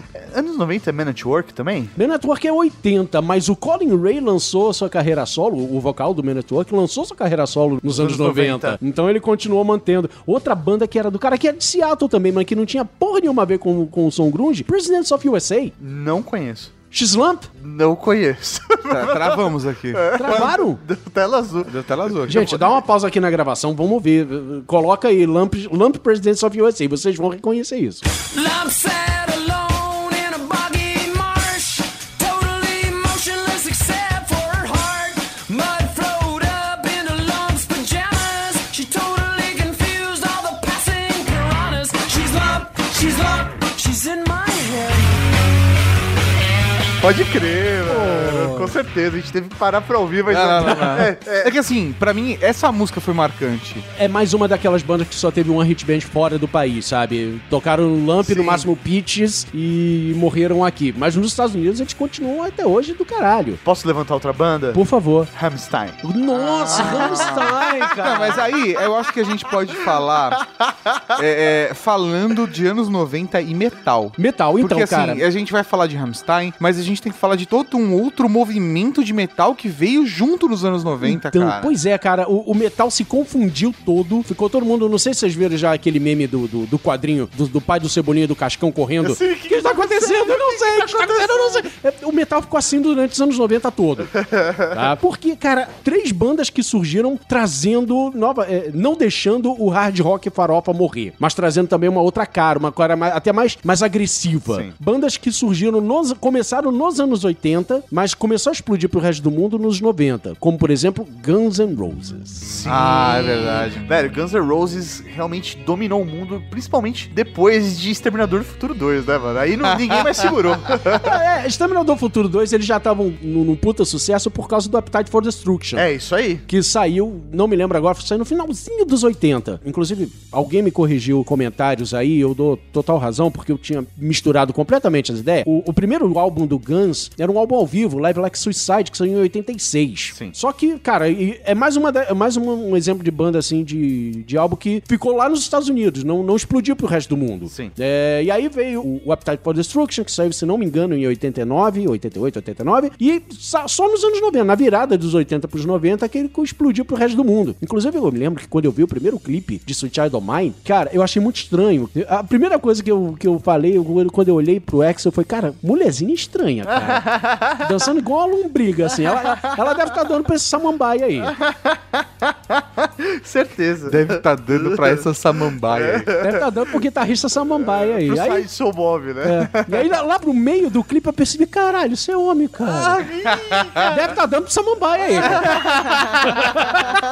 Porque ah, era estranho e ainda cantava com aquela unha, parecia unha arranhando quadro negro aquela voz, sabe? Hum, Não te ganhou, né? Não me ganhou, não me ganhou. Eu curti um pouquinho na época, mas depois rapidamente foi de, de um pouquinho pra zero, porque aquela voz me, me incomodou. Outra voz que me incomodou também foi um cara chamado Sebastian Bach. Nossa, velho. Que veio com o Skid Row, né? Tra- a mais hard rock farofão do que aquilo, cara. Acho que só o Extreme que também veio na mesma época. Muito bom. E, cara, então é- era o rock de cabelo armado não, não morrendo, né? Deixando aí seus, seus filhotes nos anos 90. Agora, paralelo a tudo isso, veio, como você falou, veio o Rammstein, né? Trazendo um som mais industrial, mais pesado, mais porradão. Veio o Pantera. Porra. Que, na verdade, o- outra banda que também tinha uma cara totalmente diferente nos anos 80. Pantera, sim, veio nos 80. Olha. Pantera tem uns três discos nos anos 80. Era poser. Caralho, pra mim a Pantera era tipo uma consequência, sei lá, de Metallica, sabe? Não, cara, Iron Maiden. Não, cara, assim, foi a partir do Cowboys from Hell nos anos Tá, 90. aham. Mas antes do Cowboys from Hell, Pantera tinha uns três ou quatro álbuns, mas era poser, cara. Poser que fazia o, fazia o Poison parecer body count. Caralho.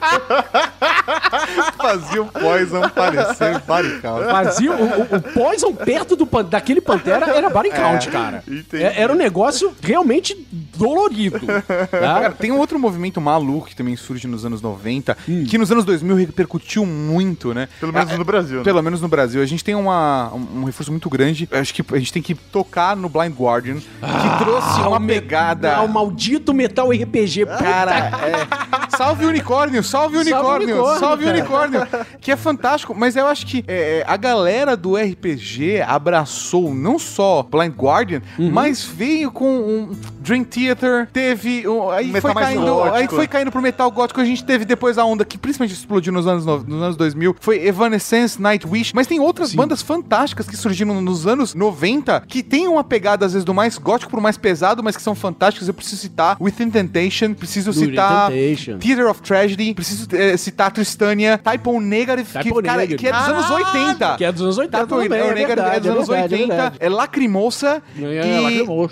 Anátema. Anátema, ó, Cara, anatema, né? Como é. chamam aqui no Brasil também. Cara, Sim. assim, precisava citar essas bandas. Não, com certeza. todas elas trouxeram um- uma, parada muito forte que ficou até os anos 2000 e que o movimento do gótico com essa cultura, até hoje, na verdade, tem. Uhum. Sim, sim, eh, sim, acho sim. que hoje tá bem, bem mais. E até mais outras fraco, né? bandas que mas- não têm esse traço gótico, mas que mantiveram essa coisa épica, como Stratovarius. Sim! Sabe? É, verdade, puta. é verdade. Stratovarius foi muito marcante. E até mesmo, se você for pegar um ícone, um Aham. ícone do metal dos anos 60, que foi pros anos 70, que caiu até hoje, cara. A década de 90 foi marcante pra caralho pra carreira solo do Ozzy Osbourne. Sim. No More Tears, cara. Cara, No, More Tears No foi More marcante Tears. demais. E a chegada de Zack Wild, velho. Nossa, Todo cara. o cabelo lambido, É, mano. então, você sabe que esse- o, o Zack Wilde ele já tocava uns dois discos antes, né? Sim, sim, sim, mas assim, Mas ele, figura, a, a figura Zack Wilde, a- aquele bárbaro, né? O, o, o viking da É. isso. guitarra de, de alvo, né? É isso ele aí, chegou, cara. Até porque... ficou emblemático no No More Tears. Justamente, acho que até principalmente por conta do Live and Loud, né, Live and Que- Loud. Que, foi aí justamente a, a Puta álbum ao transformação- vivo do Ozzy, sim. Saiu, né, do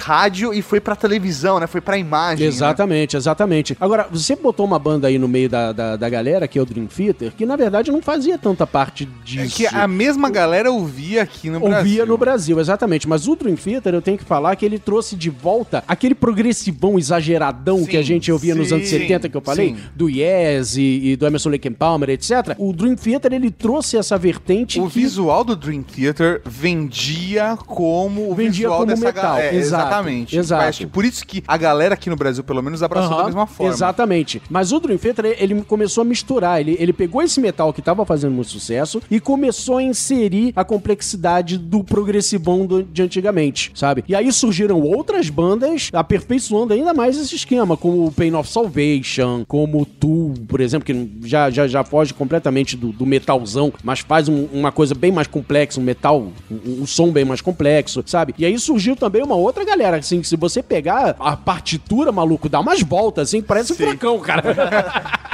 Gente, muita coisa maluca aconteceu nos anos 90, cara. A gente tem o, o clássico álbum preto do Metallica, foi nos anos 90. Ah, e assim. fase. A fase load reload do Metallica que veio logo depois.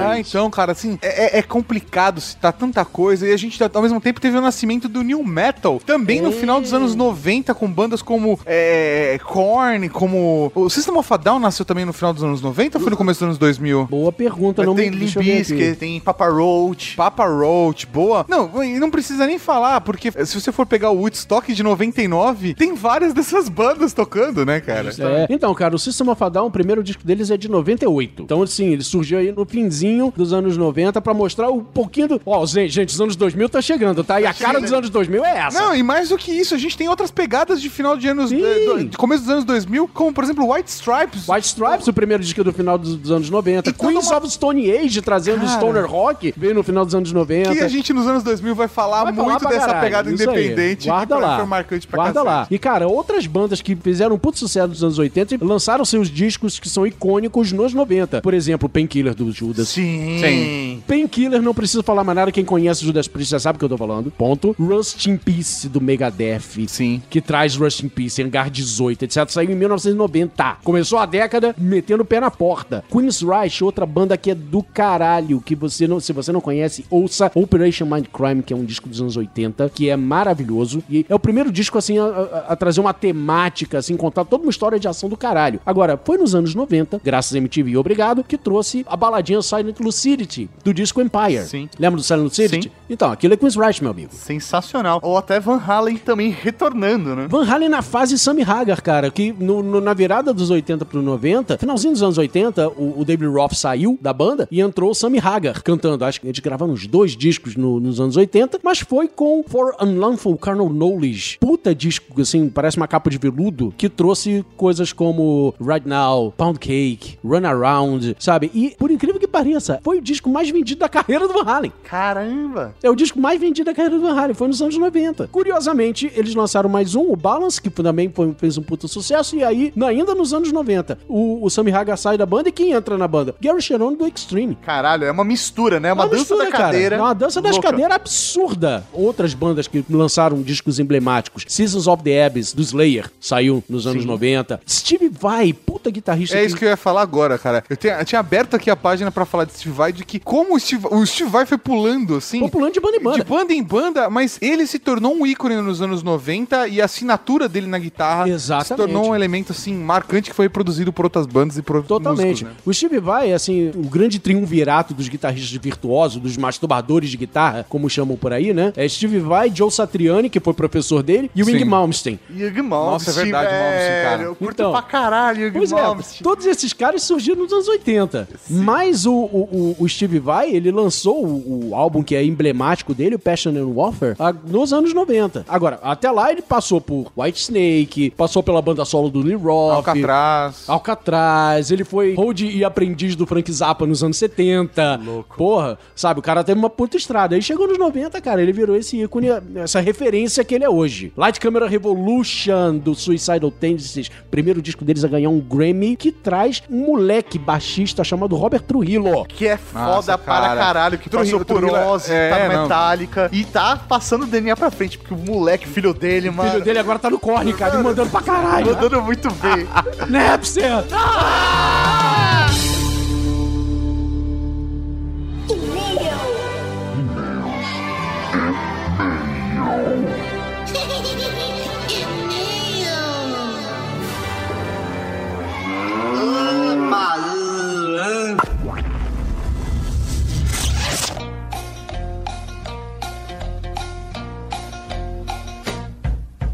É isso aí, irmão! Estamos aqui para meus comentários para time do Itaú no Tano Quem Ao vivo fica mais, é, mais Que difícil foi ainda, é. isso? Eu, eu- eu- eu tentei, não foi.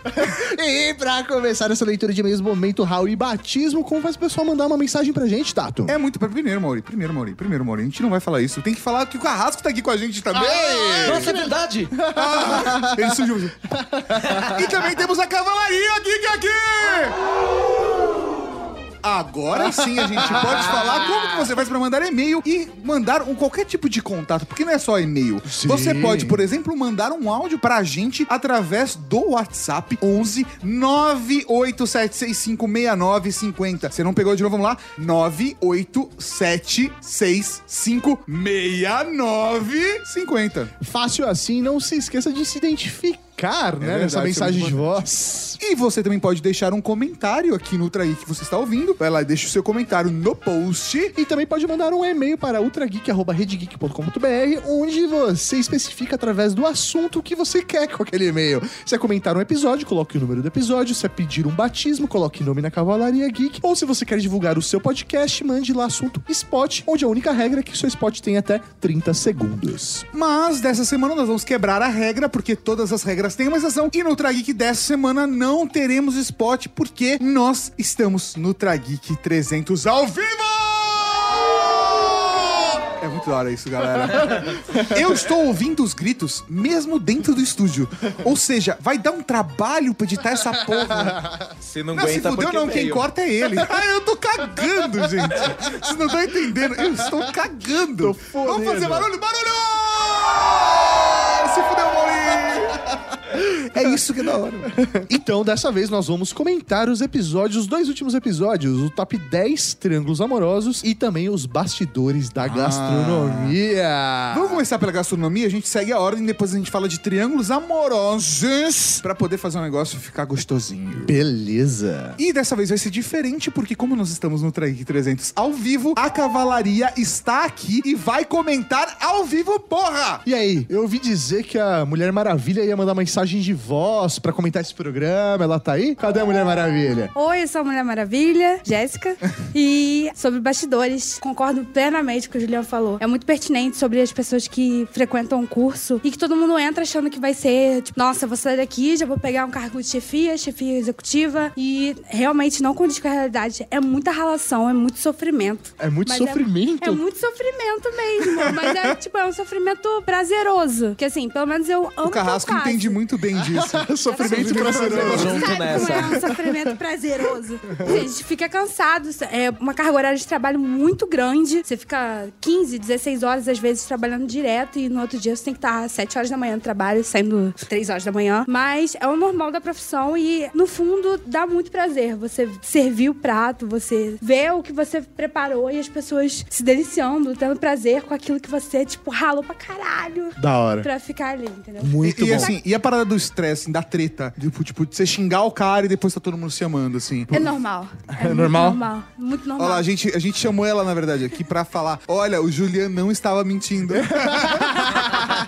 Pois só isso. outra coisa, você já foi zoada na cozinha? Tipo, ah, primeira semana, é, isso é verdade, rola não. os trotes. Na primeira semana que eu entrei, foi até quando a gente, a gente se encontrou nessa Sim. semana. Eu tava Te com o pé pediram pra quebrado. trazer um cotelo pra canhoto? Não, eu tava com o pé quebrado, porque. Ah, ela, rala pra, caralho. Então, Doni tá lá falando, não, é isso aí. tá confirmando. Não, eu tava com o pé praticamente quebrado, porque foi a minha primeira semana no trabalho, que eu tava trabalhando no hotel. Eu saí da câmera, tinha um, um ralo, só que o ralo tava descampado e eu não vi. Sendo que, assim, minutos antes de eu entrar, o estúdio falou: Olha, o ralo tá aberto, toma cuidado aí. Eu saí porque eu fui pegar um, um, sei lá, algum ingrediente, não lembro, uma calda, alguma coisa pra emprestar pra alguém de uma outra cozinha. Eu saí correndo, meu pé travou no ralo e eu caí, assim, tipo, de quatro, assim, no chão, aí, tipo. Nossa, deu até aquela friozinho um no cara- saco. Aí eu olhei, só tava o chefe, o chefe da outra cozinha, olhando pra minha cara assim: tinha que ser estagiária pra fazer essa merda, tropeçar, assim. Segundo Nossa. dia de trabalho, Todo mundo tá se tabacando muito assim adorável. no chão, sabe? Genial. Aí eu genial. levantei com aquela cara assim, tipo, ai, eu sou uma estagiária fodida mesmo. Aí, tipo, ai, ai, obrigada. E, tipo, ninguém foda-se, ninguém perguntou se tava bem nem nada. Só depois que alguém virou, ah, você machucou. Não, tá tudo Depois, bem. Tá. né, depois, que, depois que resolveram tudo, no final do dia, falaram, ah, isso tá tudo bem. É, tipo,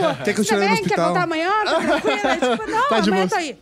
fechou, fechou. Aí saindo do trabalho, oh, meu Deus. Mas acontece, sim. Acidente de trabalho é normal. Tem que ter atenção, mas. Você trabalha com facas, assim, não tem, você tem que aceitar. É, tem que aceitar. Tá. Perder que um dedo faz parte, às vezes. Faz, às vezes faz. Que não, beleza. acontece que às vezes você correndo pra fazer as coisas. Teve uma vez que fui abrir forno, forno alto, né? Industrial. Eu abri e o forno começou a fechar. E eu tava tirando a fornada, eu tava com a fornada na mão. Aí a pessoa, a pessoa burra, né? Estagiário é burro. Aí, na hora que o forno fechou, eu fui e botei o braço. Nossa. Aí encostei o forno. Nossa, que é beleza. Aconte- Acontece, gente. Com todo mundo acontece. Sendo estagiário ou não. Muito bom, então. Um Raul para a Mulher Maravilha da Cavalaria Geek. Beijo pra vocês. Sua linda.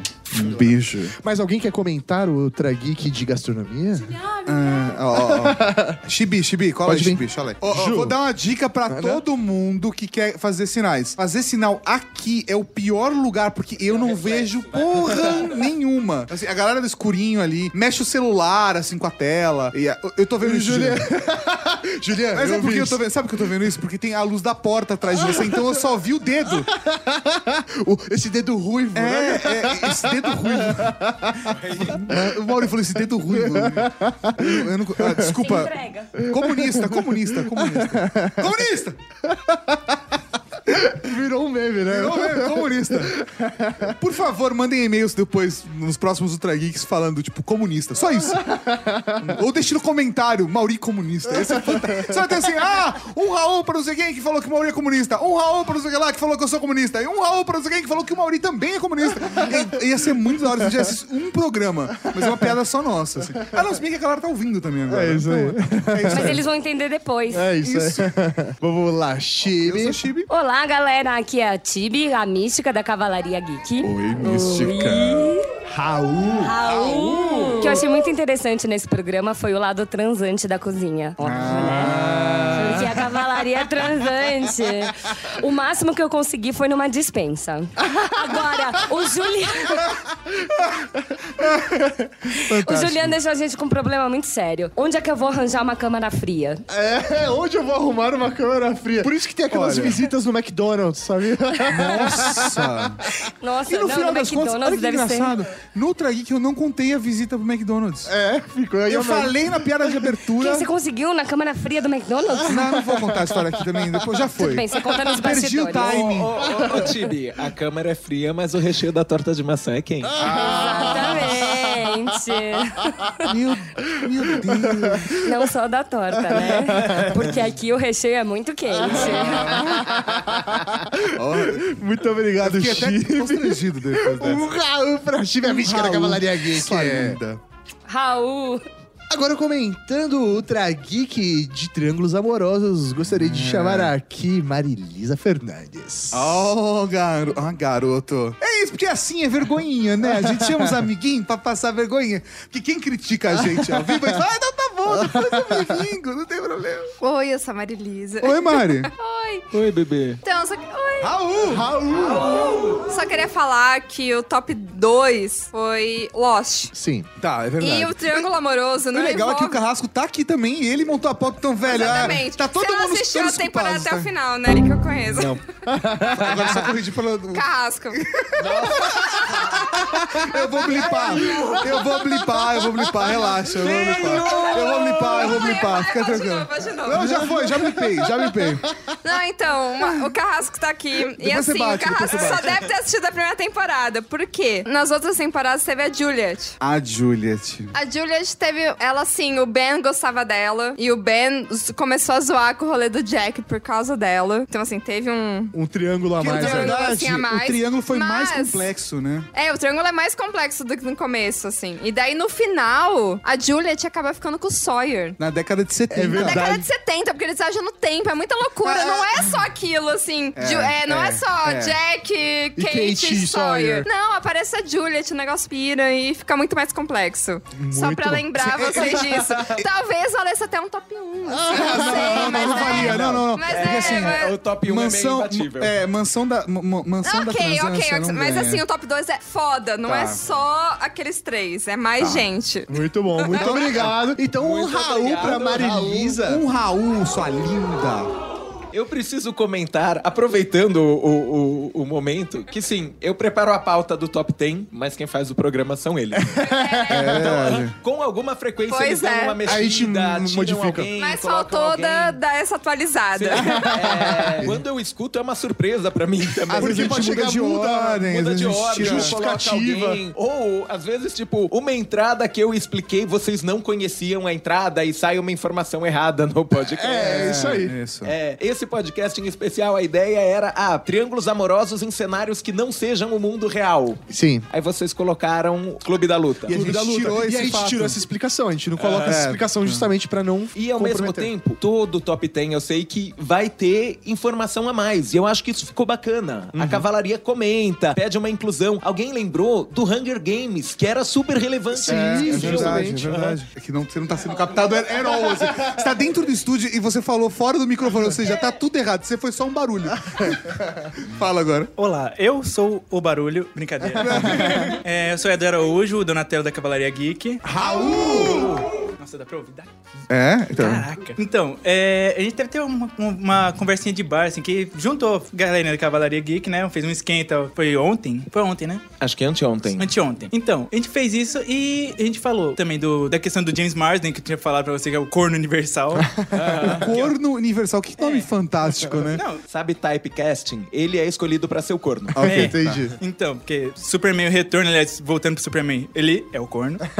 X-Men, Ele faz o Ciclope. Ciclope, o corno. Ah, Encantada, ele faz aquele... O príncipe Encantado, encantado, o corno. James Marden, o corno universal. ele, é, ele, ele tem cara. Então também. aproveita que você tá aqui e explica o triângulo amoroso que rola ali em Tartarugas Ninja, por favor. É verdade, você falou que. Verdade. É, vamos desenrolar essa história aí. Pra começar isso tudo, o, o Case ele nem começou nos quadrinhos, ele começou um pouco depois como contraponto do, do Rafael, né? Porque assim, o Rafael de vez em quando ele saía escondido, dava uma de vigilante, e nessas incursões ele encontrou o Case. É, nos quadrinhos de 84, ele... ah, Virgin ele- Alert. Virgin Alert tocou agora. Por favor. Deu na Vai valer a pele, pena. assim. Vai nossa. valer a pena, gente. Calma, vai valer a pena. Em 84 os quadrinhos da, das Tartarugas Ninja, a April ela não era jornalista, isso foi incluído Ela era na- assistente de laboratório, né? Isso, do. Nossa senhora, É, tá? eu, um eu atrás do acho que eu outro. sou imune à Virgem Alert. Quem lembra do grupo de WhatsApp vai lembrar do GIF também, então eu tô meio que imune.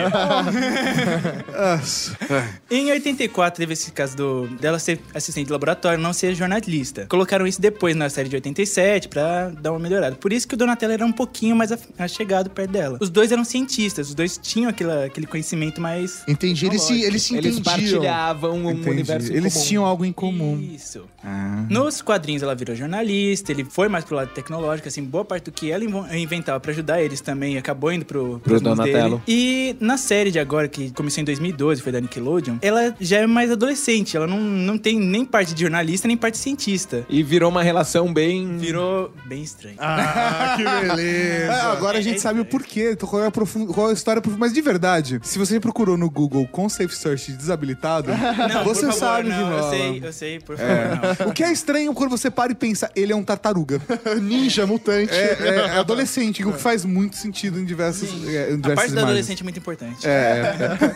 então, um Raul para o Donatello da Cavalaria Geek. Um Raul, seu lindo. Vamos agora falar com a caçadora. Oi. Mais um Tudo bem com vocês? Isso, sim, tá bom, sim, Oi, tá bom. gente. Oi. Oi, eu sou a caçadora de demônios interdimensionais e eu já estou sem voz de novo. Ah. Meu Deus, qual é o seu Não, problema? Toda a gravação é isso. Eu só vou dizer que o que eu tenho pra dizer não tem nada de nerd, tá? Tá. Vamos lá. A gente tá aqui pra conversar. É, porque depois dessa aqui até o meu, o meu álcool baixou.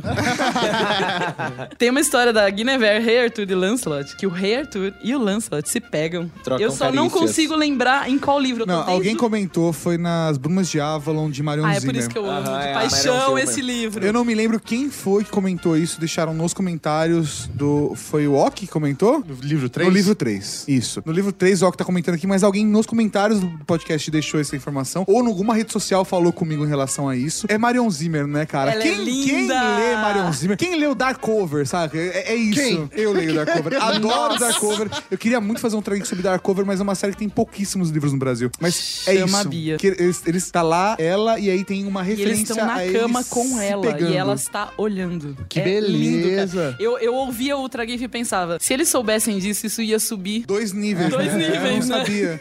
Eu não sabia, não. Então, um Raul para a caçadora de demônios interdimensionais da Cavalaria Gay, que é um Raul, sua linda. Raul. Tá Ai, que gostoso. Valeu. E agora tá aquele momento bonito, aquele momento gostoso. E nem, nem isso é um batismo!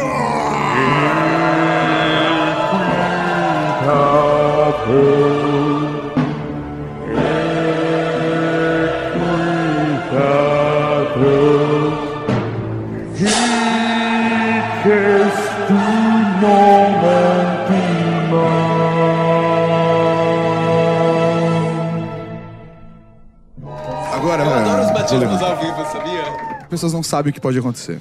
É, é esse fator carta selvagem que deixa a coisa mais legal. Então, pra facilitar, vai, eu vi que tinha uma galera escrevendo o seu batismo aí. É verdade. Teve uma galera que escreveu agora o pedido de batismo. Então, já vamos trazer Só aqui. aceitaremos aí, pedidos escritos.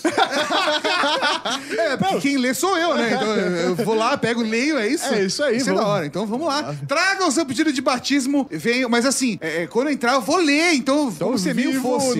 é Como aquela, aquele meio que existia antes, como é que chamava? Carta? Carta, isso. isso, é isso, Ah, cara. Bate bem, bate bem, bate bem. Bate bem, bate bem. Mas cadê o terceiro elemento? Perdeu um homem. Por que perdeu um homem? Ai, acontece de vez em quando, eu É. perdi Dá pra vários. ouvir? Bate ele, bate ele.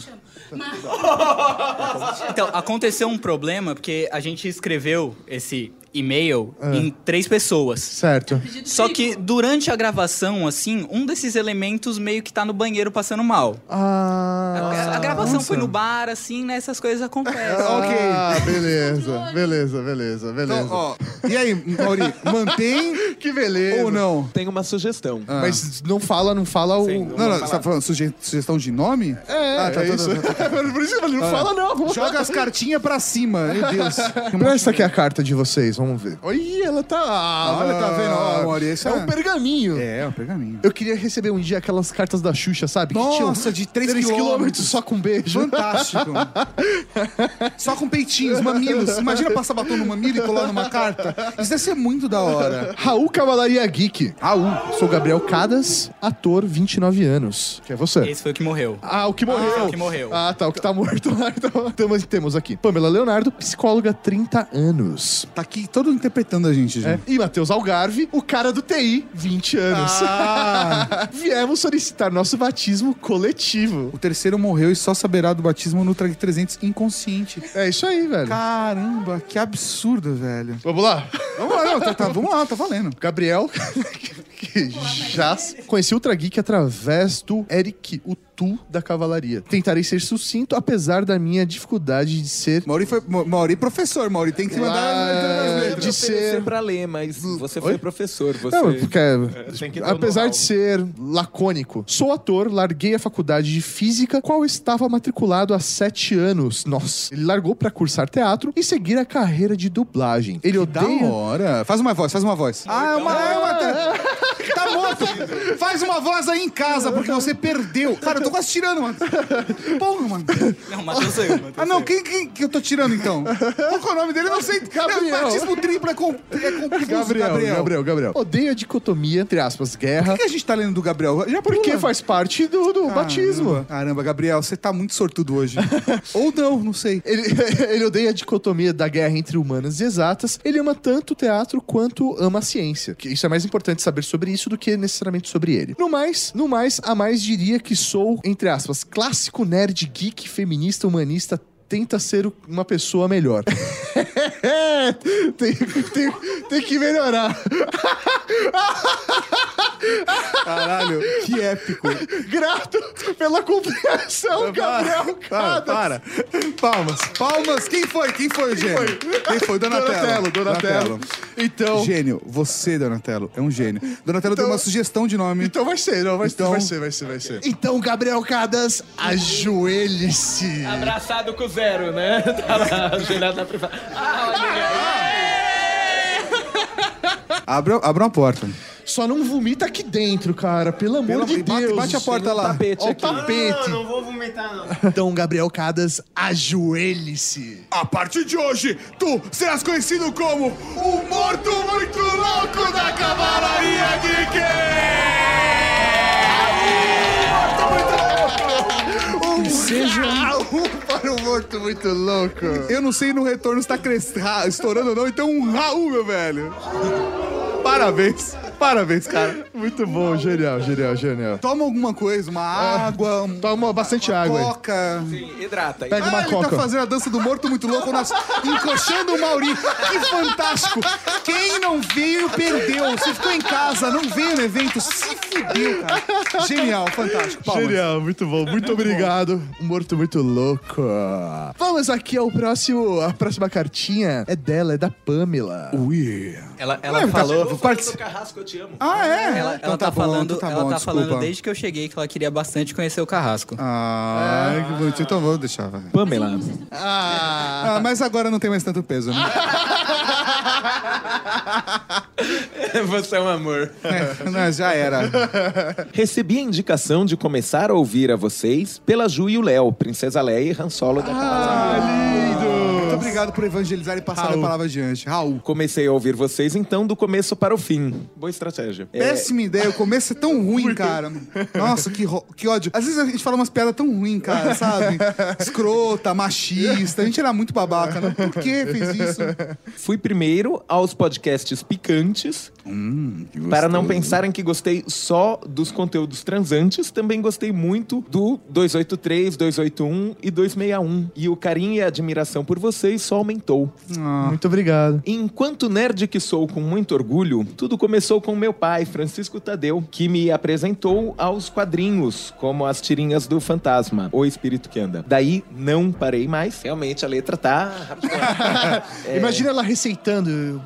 Daí não parei mais e na infância já tinha lido mais HQs que muitos dos meus coleguinhas na escola. Sou louca por livros e amo séries. Acompanho 70 e tenho mais de 3 mil episódios já vistos. Como? Eu sou a força e ela está comigo. Genial. O que mais posso dizer? Enquanto mulher, negra e nerd, tento sempre viver minhas aventuras e torná-las épicas. Atenciosamente, Pamela. Então, Pamela Leonardo, ajoelhe-se. A partir de hoje, tu serás conhecida como a Iron Heart um da Cavalaria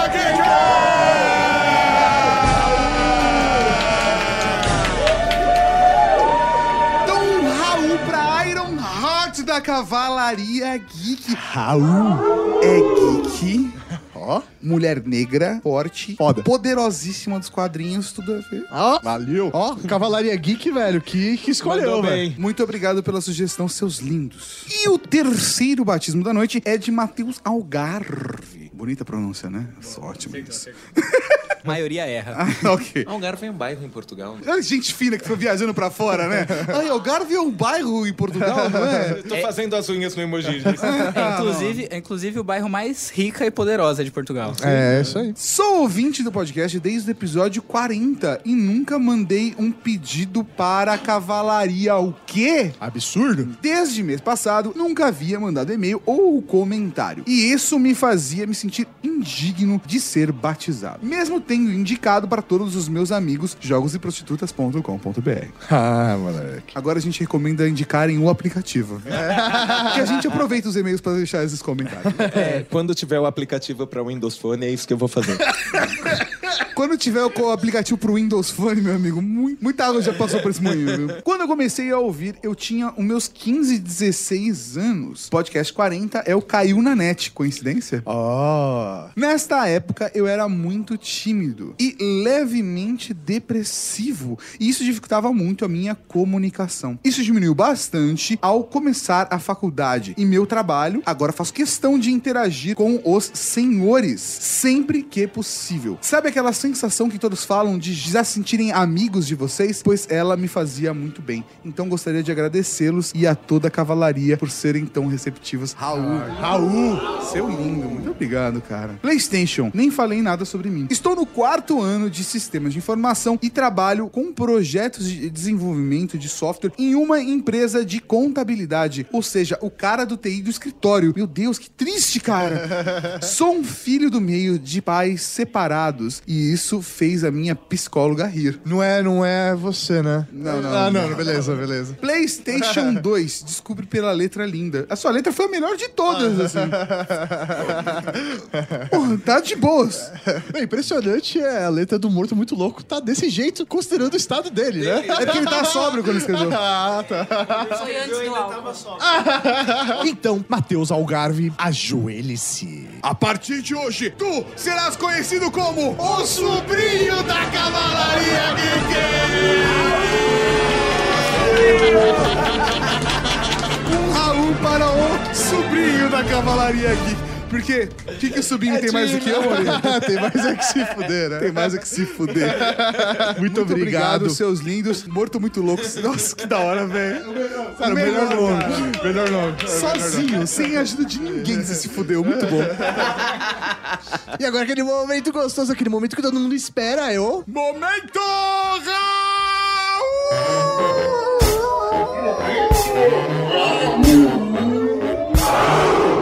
Tem o Raul Cortez, Raul Seixas, Raul Gazola, Raul Gil, Raul Júlia.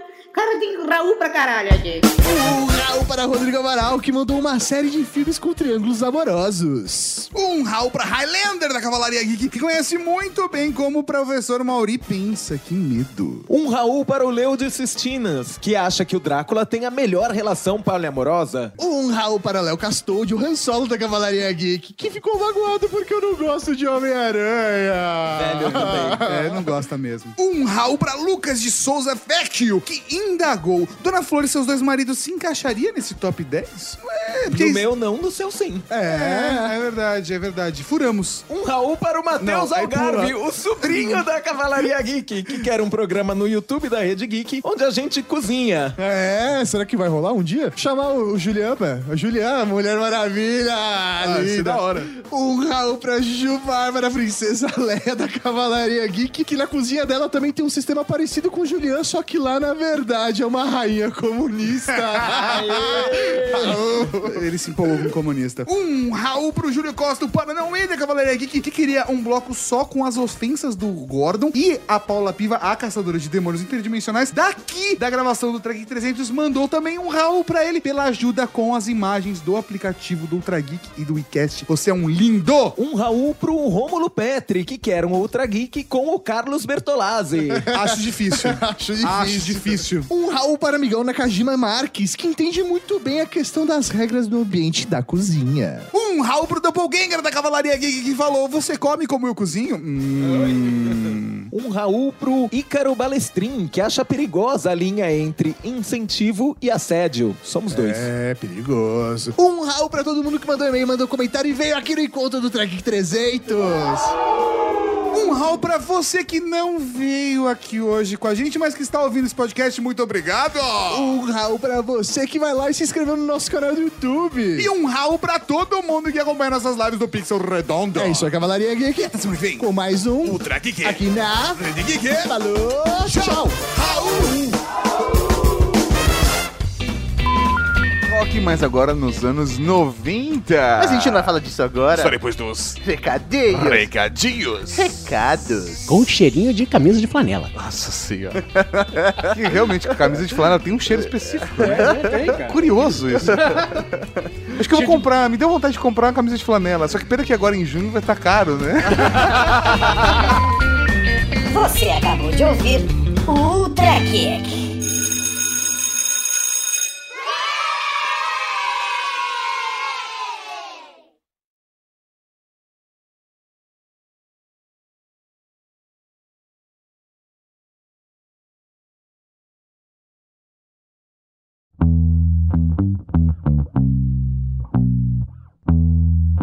New Metal, Stoner Rock, sons característicos dos anos 70 que estão voltando à ativa. Tudo isso graças à tecnologia do MP3, à distribuição de música e à pirataria digital. Nos anos 2000, a música para iPod.